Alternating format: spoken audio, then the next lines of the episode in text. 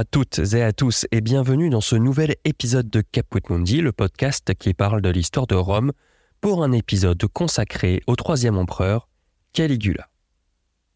Pour connaître cette histoire, nos sources sont Suétone, Cassius Dion, Philon d'Alexandrie, Flavius Joseph et Sénèque, qui nous racontent toutes presque la même histoire, celle d'un empereur fou.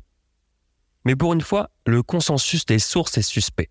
N'y a-t-il pas une seule qualité dans l'ADN de Caligula Suétone, notre principale source, est un sénateur comme Cassius Dion, et nous savons que le Sénat a été très malmené par Caligula. Ensuite, Flavius Joseph et Philon d'Alexandrie sont juifs, et nous le verrons, l'empereur n'a pas laissé un souvenir paisible au peuple juif. Enfin, concernant Sénèque, l'historien Pierre Renucci nous dit qu'il était son ennemi personnel. Si nous comprenons sans mal les griefs portés par le Sénat et le peuple juif contre Caligula, qu'en est-il de tout le reste? Son physique était-il vraiment monstrueux? Son goût malsain pour les exécutions était-il réel? Son penchant incestueux avec sa sœur est-il avéré? Ses délires lui faisant croire qu'il était un dieu, en était-il vraiment? Ses campagnes militaires sans queue ni tête étaient-elles vraiment dénuées de sens? Il faut un esprit relativement reposé pour lire toutes les horreurs qui ont été écrites sur Caligula. Nous devons faire la part des choses entre les informations précieuses que nous fournissent les sources sur Caligula, mais aussi remettre en contexte l'écriture de son histoire. Caligula a été le premier empereur assassiné. Je le rappelle, l'empereur, de par la puissance tribunicienne, est sacro-saint. C'est un acte très grave, vous vous en doutez, de tuer l'empereur, et il n'était pas possible de faire des éloges d'un prince assassiné sous peine d'en faire un martyr. Et oui, Caligula a eu une façon de régner qui dénote des règnes précédents, une nouveauté mal accueillie. Tout cela soulève beaucoup de questions, et nous allons tâcher d'y répondre dans cet épisode. Avant de passer au récit, donnons quelques points de contexte pour ne pas nous perdre. Caligula était le fils de Germanicus, c'est-à-dire l'arrière-petit-fils de Livie, la femme d'Auguste, mais aussi le petit-fils de Julia, la fille d'Auguste, et d'Agrippa, l'ami fidèle d'Auguste, mais aussi l'arrière-petit-fils de Marc-Antoine et d'Octavie, la sœur d'Auguste, mais aussi le petit-neveu de Tibère, le neveu de Claude et l'oncle de Néron. En fait, nous sommes à la croisée des chemins de la dynastie des Julio-Claudiens. Pour plus de clarté, je vous encourage à réécouter les épisodes précédents, ou même remonter jusqu'aux ides de Mars. Caligula nous permet aussi de parler un peu de Germanicus, son père. Germanicus est le fils de Drusus, le frère de Tibère, et d'Antonia Minor, cette dernière étant la fille de Marc-Antoine et d'Octavie. Germanicus profite à bien des égards des succès de son père en Germanie, d'où son nom, Germanicus, hérité de son père et qui veut dire littéralement vainqueur des Germains. Les sources sont unanimes, en contraste avec la légende noire de Tibère et la folie de Caligula, pour dire qu'il était la figure parfaite du futur bon prince. C'est cette popularité et exemplarité qui ont poussé l'empereur Auguste vieillissant à faire adopter Germanicus par Tibère, assurant alors une succession sur deux générations. Je résume en une phrase. Auguste est empereur, et afin de garantir sa succession et la continuité du nouveau régime qu'il a fondé, il adopte Tibère, qui lui-même doit adopter Germanicus, le père de Caligula. C'est dans ce contexte dynastique que commence notre histoire.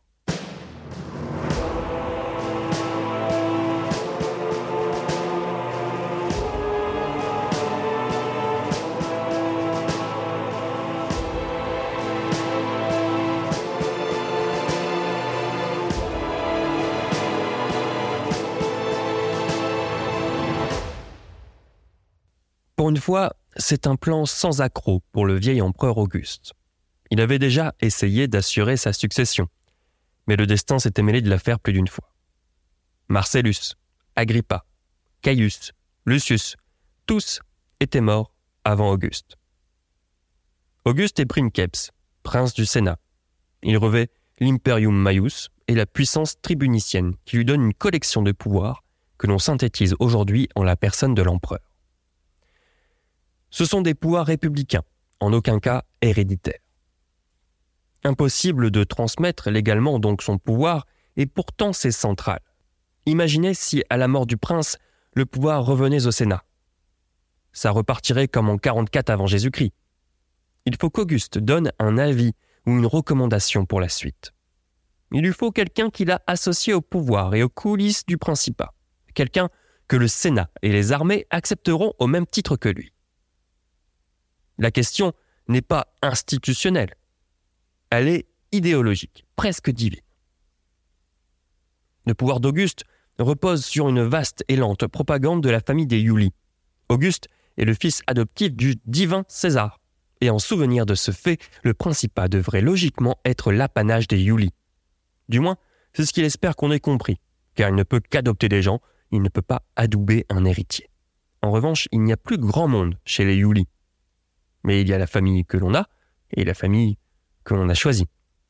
Ce n'est probablement pas de gaieté de cœur qu'Auguste adopte Tibère, mais ça l'est peut-être un peu plus quand il lui fait adopter Germanicus, Tibère devant ainsi simplement servir de transition. Auguste n'a pas de descendance mâle directe, comme on dit, et Germanicus coche toutes les cases pour la succession de la maison d'Auguste. Son mariage avec Agrippine, sa petite fille, tombe à point nommé. De cette union naissent six enfants, dont le sixième, en douze, est Caius Julius Caesar Germanicus, le futur Caligula.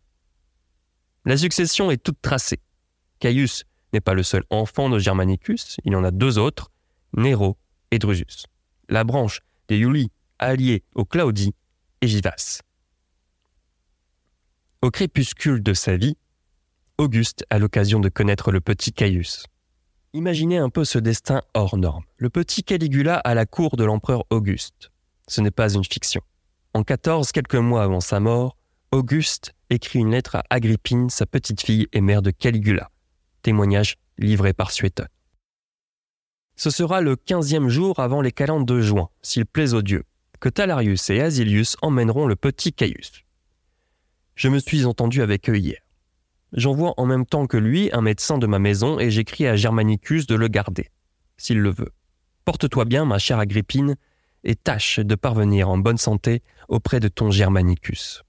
Il est touchant de voir l'empereur Auguste régler de lui-même les détails du voyage de son arrière-petit-fils. Le voyage, c'est le thème principal de l'enfance de Caius. Il part sur les routes en suivant la carrière de son père. Dans les camps, au cœur des révoltes des armées du Rhin, il est la mascotte des légionnaires.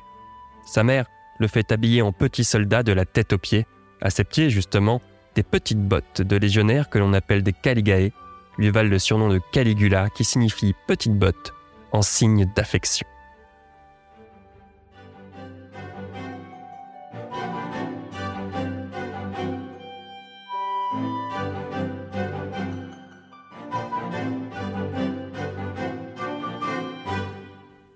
Caligula est un enfant de l'Empire. Il va en Gaule, parfois à Rome ou sur le front germain, puis en Orient, où il suit son père au gré des besoins de l'Empire. Mais c'est à Antioche, après avoir visité l'Égypte et l'Orient, que le voyage s'arrête pour Caligula. Germanicus meurt en l'an 19.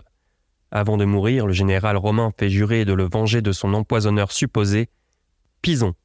Caius n'est évidemment pas très concerné par cette vendetta mais ce sera son atmosphère à présent. Avec sa mère et les proches de Germanicus, il accompagne les cendres de son père pour son ultime voyage.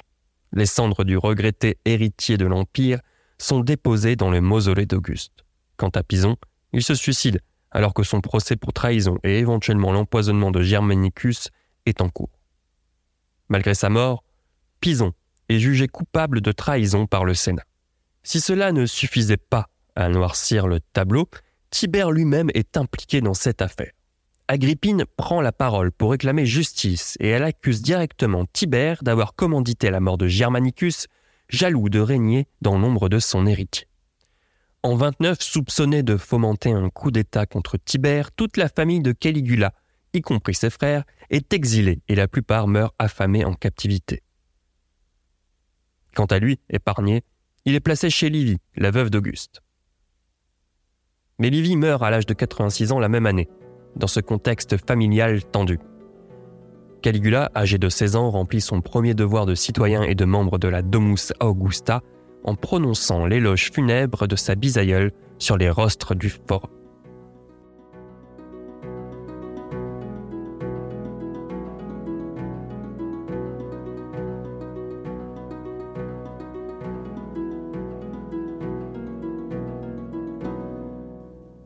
En 34, Caligula entre dans la vie active. Il est questeur, bien avant l'âge légal. Habituellement, le questeur s'occupe des questions financières, mais c'est aussi le ticket d'entrée pour le Sénat. Caligula ne brille pas par une carrière fulgurante, il ne dépasse pas le rang de questeur, mais en a-t-il vraiment besoin?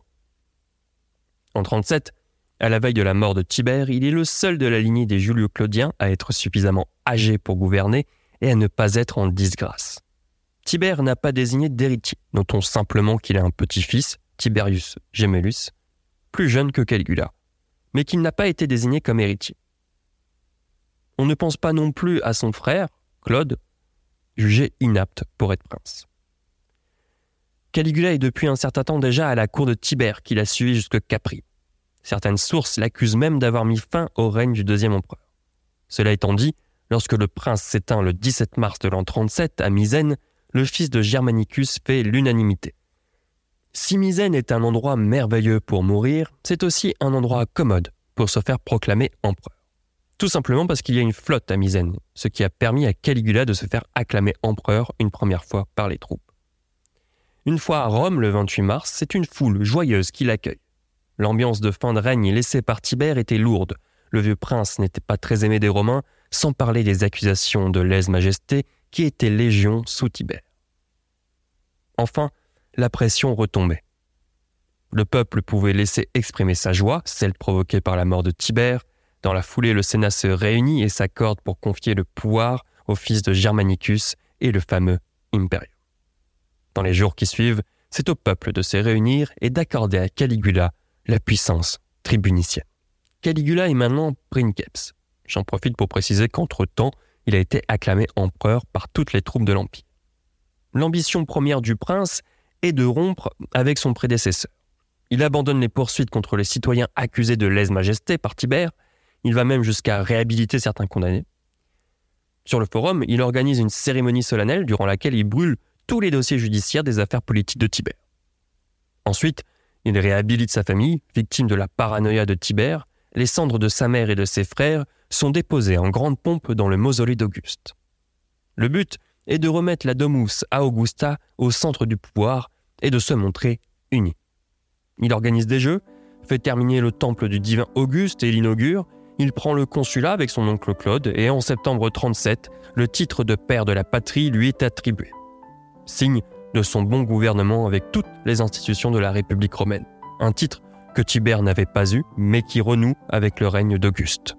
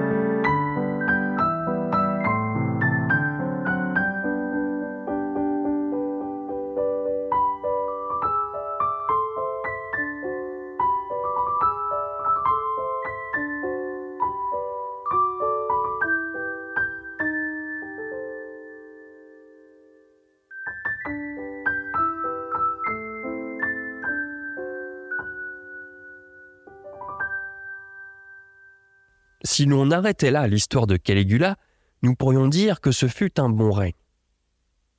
Que la jeunesse de l'empereur, son intelligence politique et sa générosité lui ont donné toutes les qualités du bon empereur.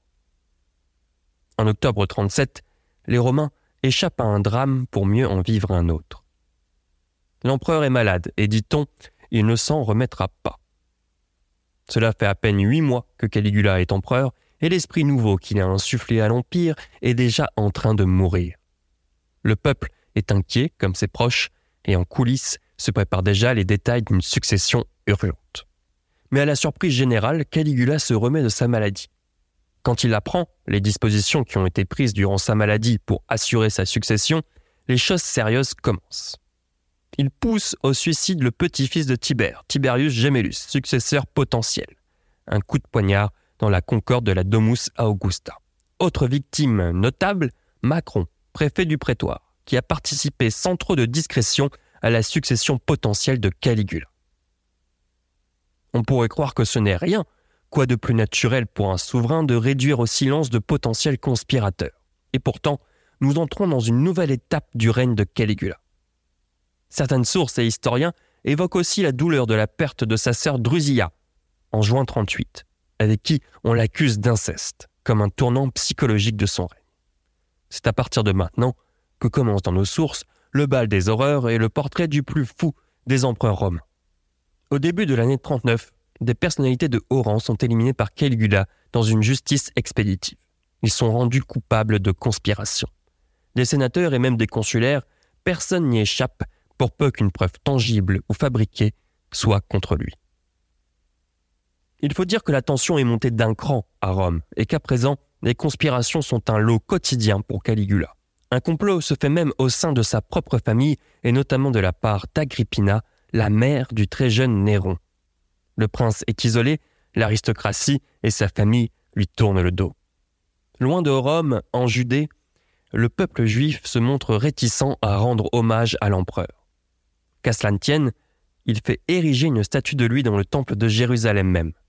Si vous connaissez les coutumes et pratiques du peuple juif, cela ne vous étonnera pas si je vous raconte que cela a entraîné une révolte sanglante. Se faire honorer au rang des dieux en Judée, c'est déjà assez farfelu. Mais rappelons qu'à l'exception des Juifs, qui ont un Dieu unique, c'est une pratique répandue en Orient. Le problème, c'est qu'il a voulu bénéficier de ses avantages à Rome. Écoutez Suétone.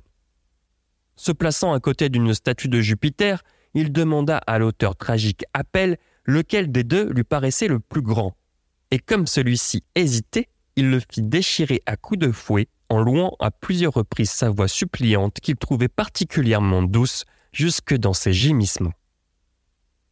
Parlons de choses plus légères, voulez-vous. Saviez-vous que Caligula aimait les courses de chars? Il en organise tout le temps et il n'hésite pas à inviter à sa table les athlètes. Un scandale pour le Sénat. Caligula regrettait qu'une seule chose en vérité. Aucune calamité n'était venue perturber son règne.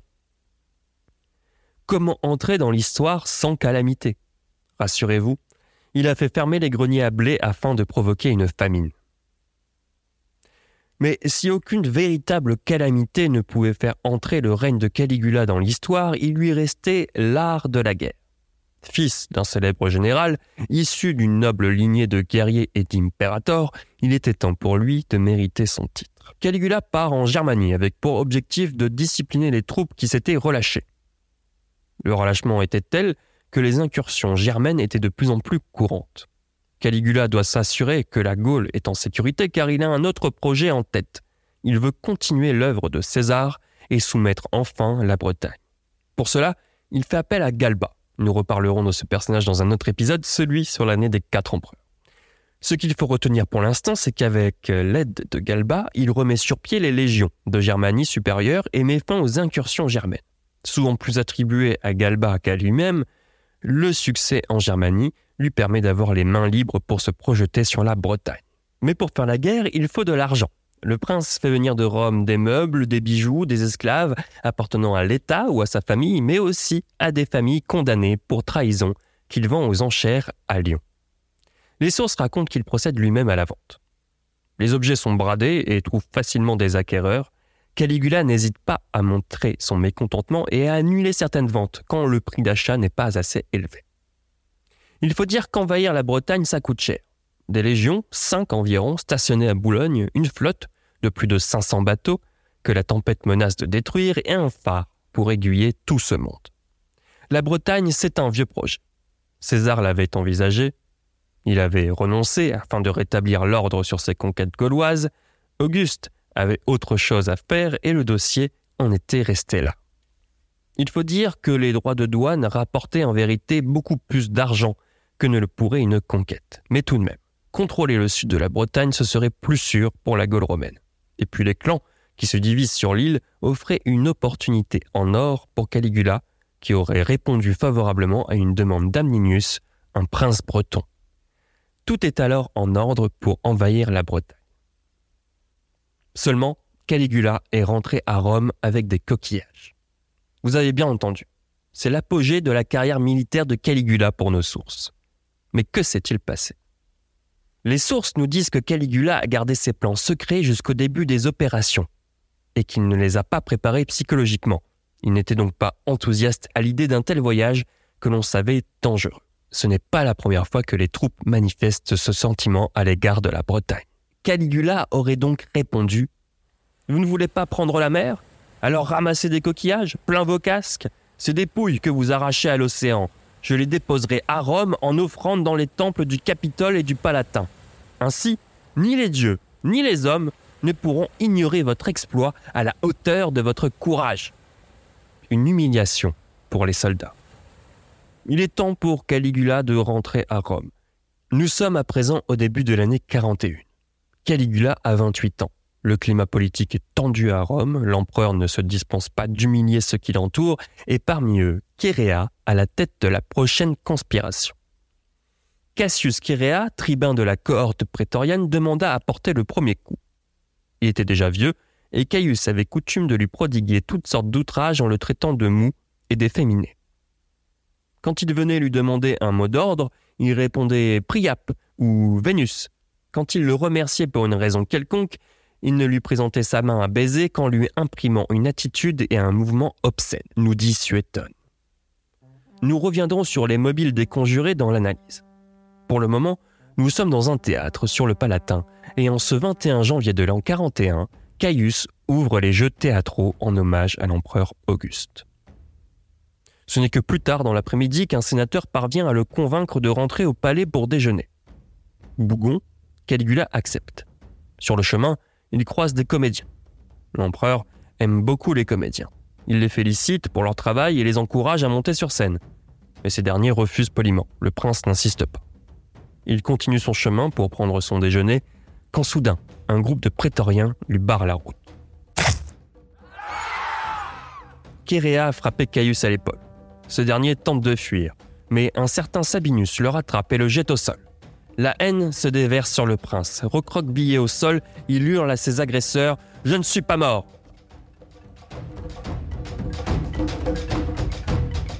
Les conjurés redoublent de force et la foule des assassins s'acharne sur Caius. Il est mort.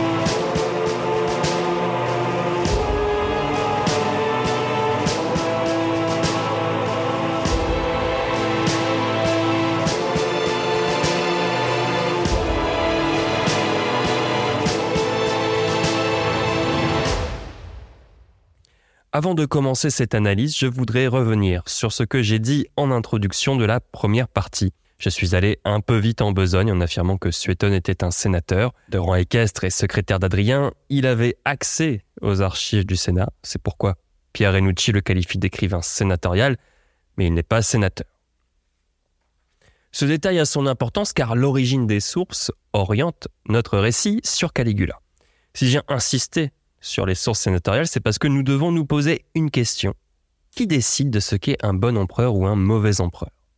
Les sources, car elles sont l'ultime témoignage de cette période, mais c'est avant tout le Sénat qui rend le jugement. Il y avait en fait un compromis au début du Principat entre le prince et le Sénat, vestige de la République. Celui qui engageait le prince dans une mascarade et a sauvé les apparences républicaines du régime. Dans l'idéal, le Sénat se déchargeait de nombreuses responsabilités contre l'assurance de sauvegarder la République. C'était un jeu d'équilibriste qu'avait engagé Auguste, mais c'était aussi ce qui avait coûté à Tibère sa renommée. En première lecture, nous pouvons donc nous dire que ce n'est pas le règne de Caligula qui était monstrueux, mais c'est son souvenir. C'est donc à l'historien de comprendre pourquoi ce souvenir est si amer. En somme, c'est le Sénat et l'histoire qui pendant longtemps n'a connu que les sources de l'Assemblée, qui ont décidé de ce qu'était un bon empereur et de ce qui ne l'était pas. Nous aurons l'occasion d'en reparler dans les prochains épisodes, chaque empereur faisant l'objet de ce jugement. Cependant, commençons par une source qui n'est pas sénatoriale, mais qui a servi à alimenter les récits des sénateurs ou de ceux qui utilisaient les archives du Sénat. Sénèque, qui a vécu le règne de l'intérieur, puisqu'il était à la cour de Caligula. Sénèque nous dit Lorsqu'il eut perdu sa sœur Drusilla, Caius César, cet homme aussi incapable de s'affliger que de se réjouir en prince, se déroba à la vue et au commerce de ses concitoyens. Il évita d'assister aux funérailles de sa sœur, de s'acquitter de ses devoirs suprêmes envers elle, et retiré dans sa maison d'Albe, ce fut au jeu de dés et à d'autres occupations du même ordre qu'il demanda de lui adoucir cette perte prématurée. Car le dérèglement de son esprit était le choc de la mauvaise fortune que lorsqu'un excès de prospérité le gonflait d'un orgueil surhumain, qui savoure, dans les mots d'autrui, la consolation la plus inhumaine. Pour Sénèque, Caligula est fou, fou de douleur peut-être, mais il pense aussi que son esprit n'était de toute façon pas taillé pour supporter quoi que ce soit de positif ou de négatif. Chose qui ne convient pas évidemment à ce philosophe stoïcien. Sénèque, c'est la seule source contemporaine du règne de Caligula si l'on compte cette source et les archives du Sénat, qui ont servi à des auteurs comme Cassius Dion et Suétone bien plus tard, nous avons finalement une idée assez orientée du règne de Caligula. Mais ces sources, bien que sénatoriales, nous permettent de voir un peu plus loin, de comprendre que le peuple était attaché à Caligula. Flavius Joseph, qui n'est pas un sénateur, qui est un juif, qui écrit en priorité l'histoire des juifs, et qui parle de Caligula, puisque Caligula a une histoire avec le peuple juif, nous raconte que la foule était attachée à Caligula. Et il nous dit à propos de la nouvelle de la mort du prince que d'autres ne voulaient pas la croire, parce qu'ils ne souhaitaient pas qu'elle fût vraie, et qu'ils ne pouvaient s'imaginer que l'on ose tenter et encore moins exécuter une action aussi audacieuse. C'étaient les soldats, les femmes, les jeunes gens et les esclaves. Des soldats parce que, outre leur solde, ils prenaient part à la tyrannie et au pillage de cet odieux empereur. Des femmes et des jeunes parce qu'ils prenaient plaisir aux différents spectacles. Et des esclaves à cause de la liberté qu'ils leur donnaient non seulement de mépriser, mais aussi d'accuser faussement leur maître sans crainte d'être punis. Le discours est quasiment aussi cruel envers Caligula qu'envers ses soutiens. Mais d'après ce que l'on sait du règne de Caligula, on a de bonnes raisons de penser euh, que le peuple était acquis à sa cause. Pas seulement parce qu'il était généreux envers eux, mais aussi parce que tuer l'empereur, c'était un acte grave et inimaginable. Nous allons d'ailleurs voir dans quelques instants que les conjurés, comme pour l'assassinat de Jules César, et même moins encore, n'avaient pas de plan pour l'avenir, et que la dynastie des Julo-Claudiens a survécu, en partie grâce au soutien des soldats pour Caligula, et aussi pour la gravité de l'événement. Aussi, le thème central de la folie de Caligula c'est sa maladie. Et on a beaucoup écrit sur cette maladie. Certains de nos contemporains même ont tenté un diagnostic d'après le témoignage des sources. C'est-à-dire que les sources ne manquent pas de mots pour décrire la maladie du prince. Il y a deux aspects à prendre en compte. La soudaineté de la maladie qui vient renverser un règne prometteur et l'excuse que cela donne aux sources et à nous-mêmes pour dédouaner la responsabilité collective d'une œuvre aussi sinistre que le règne de Caligula. Personne n'y échappe quand un monstre, car c'est le terme employé par les sources, arrive au pouvoir et laisse aller sa cruauté, on ne veut pas croire que c'est le système et l'être humain qui est naturellement défaillant, on préfère croire volontiers que c'est une exception, que seule la folie et non la nature humaine peuvent aboutir à ce résultat. Les sources font deux choses, en fait. Soit elles font le récit d'une maladie soudaine qui entraîne toutes les conséquences que nous savons, soit elle se persuade que Caligula a caché son jeu et que sa maladie et la perte de sa sœur n'ont fait que révéler au grand jour la personnalité de Caius. Écoutons ce que Suétone a à nous dire. Caligula avait la taille haute, le teint livide, le corps mal proportionné, le cou et les jambes tout à fait grêles, les yeux enfoncés et les tempes creuses, le front large et mal conformé, les cheveux rares, le sommet de la tête chauve, le reste du corps velu. Quant à son visage, naturellement affreux et repoussant, il s'efforçait de le rendre plus horrible encore. En fait, les anciens font coïncider son physique disgracieux avec sa maladie, comme un signe extérieur de sa folie, qui devrait permettre de repérer ses personnages. Sueton n'en reste pas là, il nous éclaire sur sa pathologie. Sujet à des attaques d'épilepsie durant son enfance, il était une fois adolescent assez résistant à la fatigue, mais quelquefois, pris de défaillance, il pouvait à peine marcher. On croit que sa femme, Caesonia, lui fit prendre un filtre et que celui-ci le rendit fou. Il souffrait particulièrement d'insomnie et ne dormait pas plus de trois heures par nuit. Ça, c'est pour le pré-diagnostic, car il parle de ce qui est déjà problématique en soi chez Caligula. On peut voir aussi le goût prononcé de Suétone pour les ragots. Par exemple, rien ne prouve à Suétone que la femme de Caligula lui a donné un filtre, et il l'admet, mais par souci du détail peut-être, il nous le livre pour la postérité. Merci Suétone. Les sources s'accordent pour dire que le règne de Caligula est parfait pendant huit mois.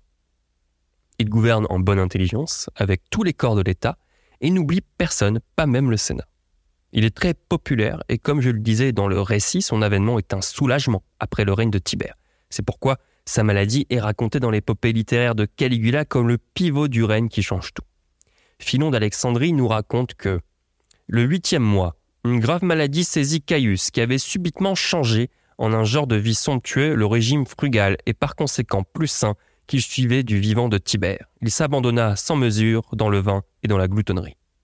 Caligula, en devenant empereur, aurait commencé à avoir un train de vie exceptionnel qui aurait eu des conséquences sur sa santé. Si l'on fait le lien avec l'épilepsie et l'alcoolisme mondain qu'il semble vivre, on se doute que ça ne fait pas bon ménage. Philon poursuit plus loin. Celui que toutes les espérances avaient accueilli comme un sauveur et un protecteur, qui devait répandre sur l'Europe et l'Asie des torrents de félicité nouvelles et leur prodiguer tous les biens publics et privés, se changea en tyran cruel, ou plutôt montra ouvertement des penchants qu'il avait jusqu'alors couverts du voile de l'hypocrisie. Le voile de l'hypocrisie. Certaines sources pensent en effet que Caligula n'est pas devenu un monstre, mais qu'il dissimulait sa personnalité. On pense aux critiques des sources qui évoquaient que dès son plus jeune âge, il montrait un goût prononcé et malsain pour les exécutions. On peut aussi repenser aux doutes qui règnent autour de la mort de Tibère, un acte libérateur pour les Romains qui ne serait que les prémices d'un règne tyrannique. En fait, comme je le raconte dans le récit euh, sur Caligula, à son retour de maladie, il entreprend une purge de ses ennemis politiques et de certains membres de sa famille. Et les historiens analysent ce point de départ comme une réponse au complot, du moins au plan qui avait été prévu pour lui succéder, et ça n'aurait pas plu au prince. C'est à partir de ce moment-là fin 37, début 38, que commence le règne tyrannique de Caligula.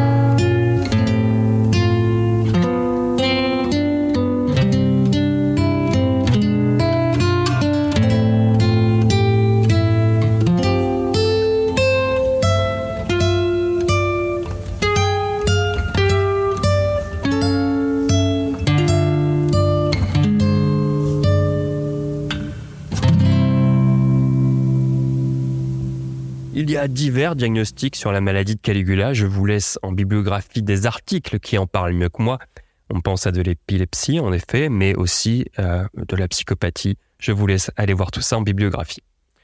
Au-delà de ça, sans disculper Caligula et sans mettre totalement de côté la thèse de la maladie, qu'est-ce qui ressort de la personnalité du prince? C'est un dirigeant violent. Il méprise le Sénat et s'en écarte volontiers. Pour lui, en fait, être sénateur, ça ne suffit plus à inspirer du respect. Les exécutions sous Caligula s'illustrent également par cette violence. Les exemples sont nombreux dans toute la bibliographie, à un point où on ne sait plus trop où donner de la tête. Tout cela pourrait aussi se résumer à la conception du pouvoir que pouvait avoir Caligula. L'historien Jean-Noël Castorio nous explique qu'il semble en fait avoir voulu redonner du pouvoir au peuple romain, alors que ce pouvoir avait été confisqué par le Sénat et l'aristocratie. Sa conception du pouvoir est une sorte de monarchie populiste qui se passe d'intermédiaire. En fait, je pense que la pure folie de Caligula, c'est qu'il a joué le jeu des institutions et des pouvoirs qu'on lui avait donnés. Depuis Auguste, c'était une comédie. Tout le monde se targuait de vivre dans une république, celle d'avant César et des guerres civiles, alors que ce n'est plus le cas.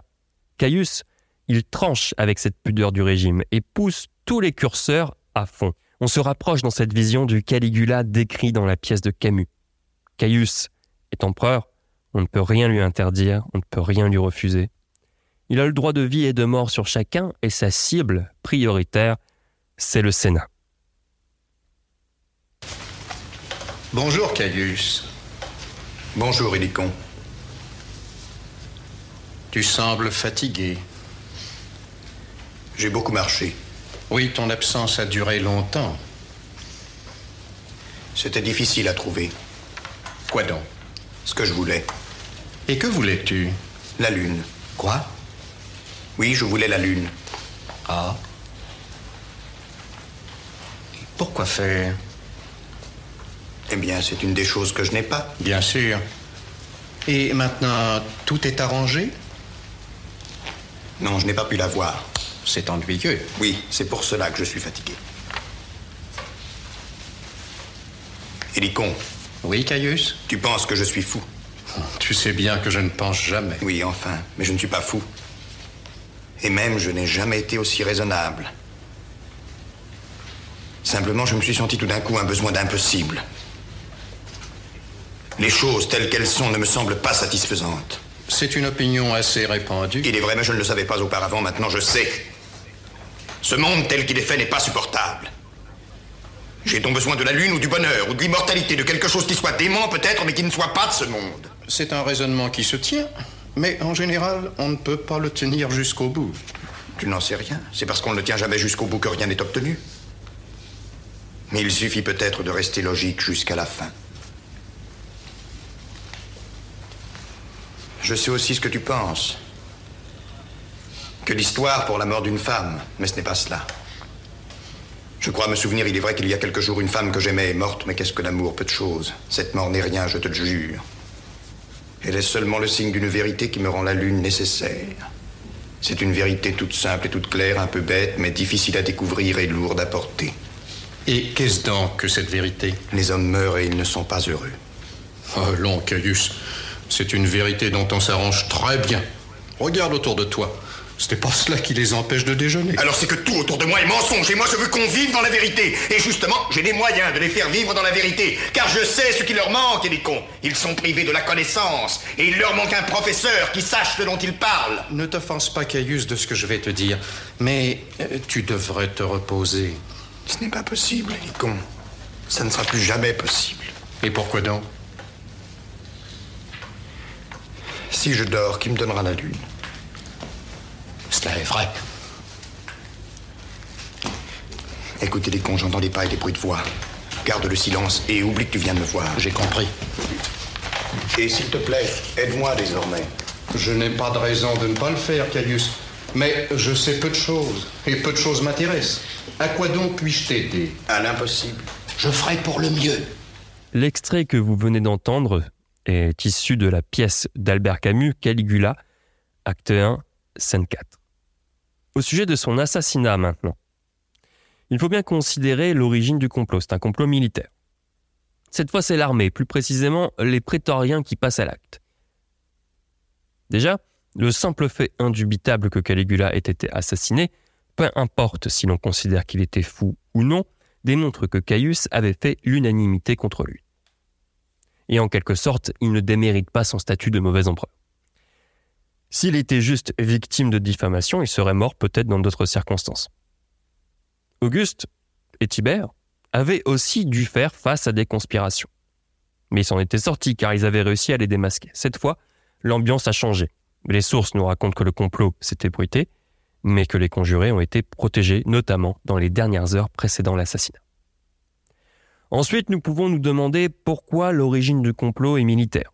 Le protagoniste principal, Kéréa, était tribun du prétoire, au sein de la garde prétorienne, la garde impériale. Dans cette unité, le tribun est le deuxième échelon, juste en dessous des préfets, et il dirige des cohortes. Cette garde impériale a la particularité d'être une armée de citoyens, comme aux origines de Rome. Les préfets et les tribuns étaient la fine fleur de l'armée romaine. Ils avaient pour mission de protéger l'empereur, mais aussi l'État, Rome et les citoyens. Caligula s'est distingué encore une fois par son manque de respect envers tous les ordres de la cité. On sait qu'il était particulièrement irrévérencieux avec les sénateurs, mais l'histoire nous montre qu'il le fut aussi avec l'armée. Kéréa, comme son complice Sabinus, avait subi plusieurs humiliations. J'avais cité Suétone dans mon récit pour l'illustrer.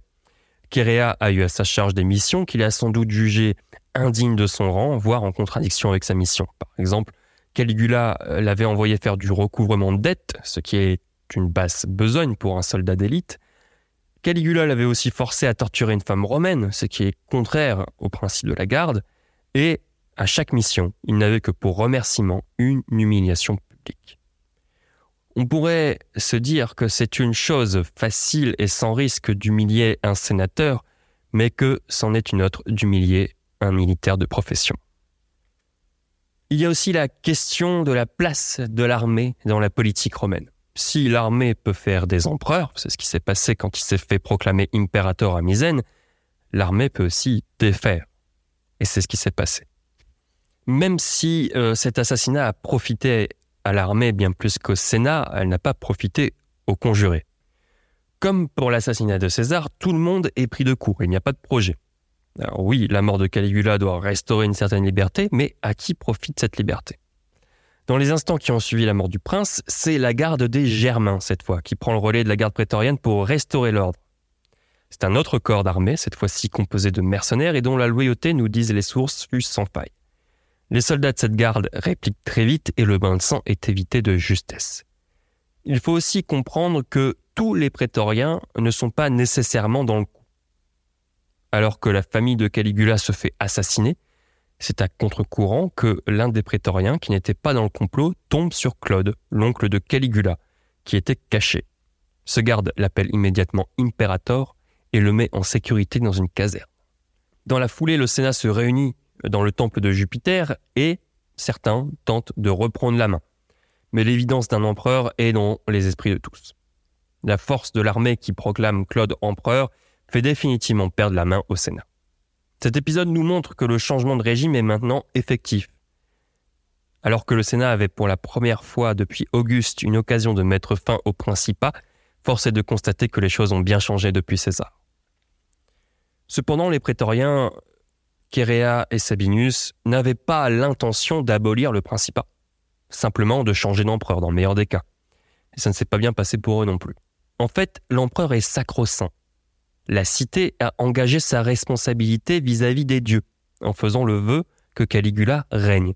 L'assassinat est un acte grave qui risque de mettre à mal la Pax Deorum, la paix des dieux. Le contrat entre Rome et les dieux est brisé. Pour mieux comprendre cet aspect, je vous encourage à réécouter les premiers épisodes de Caput Mundi, notamment celui sur Numa Pompilius. De plus, l'avènement d'un nouvel empereur ne peut pas laisser de place à des traîtres. Sabinius se donne la mort, et Kéréa et les autres prétoriens complices sont exécutés deux jours après la mort du prince.